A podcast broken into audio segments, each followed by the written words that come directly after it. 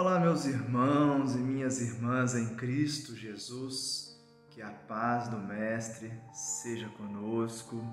Meu nome é Gustavo, estamos aqui dando continuidade aos estudos diários, essas breves reflexões que o Grupo Espírita Paz promove através de suas redes sociais, uma maneira de lançar reflexões evangélicas diariamente.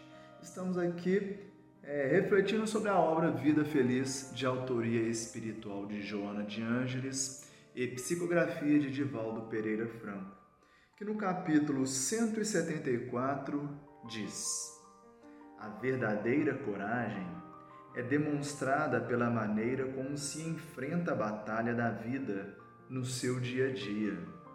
Convém não confundir a coragem com a temeridade Aquela é calma e constante, lúcida e criativa, enquanto a outra se apresenta desesperada, agressiva e irritada.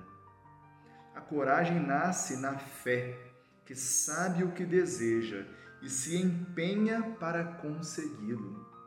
Enfrenta os obstáculos sem enfraquecer-se e resiste ao tempo sem perder o valor. Raciocina antes de agir e permanece iluminada pelo ideal, enquanto se mantém no campo das lutas. Demonstra a tua coragem, agindo sempre com acerto e equilíbrio. Então, hoje a amiga espiritual nos traz aqui a reflexão e a diferenciação entre coragem e temeridade. Vale aqui é, solicitar aos irmãos para lerem o, um livro chamado Jesus e Atualidade, no capítulo décimo, Joana de Ângeles trabalha Jesus e coragem, mostrando que a coragem de Jesus é aquela coragem da fé inabalável, que já sabe que a lei divina é justa, é amorosa e é misericordiosa e, portanto, não é temerário, não é agressivo. Muitas pessoas ainda confundem o corajoso e o temerário.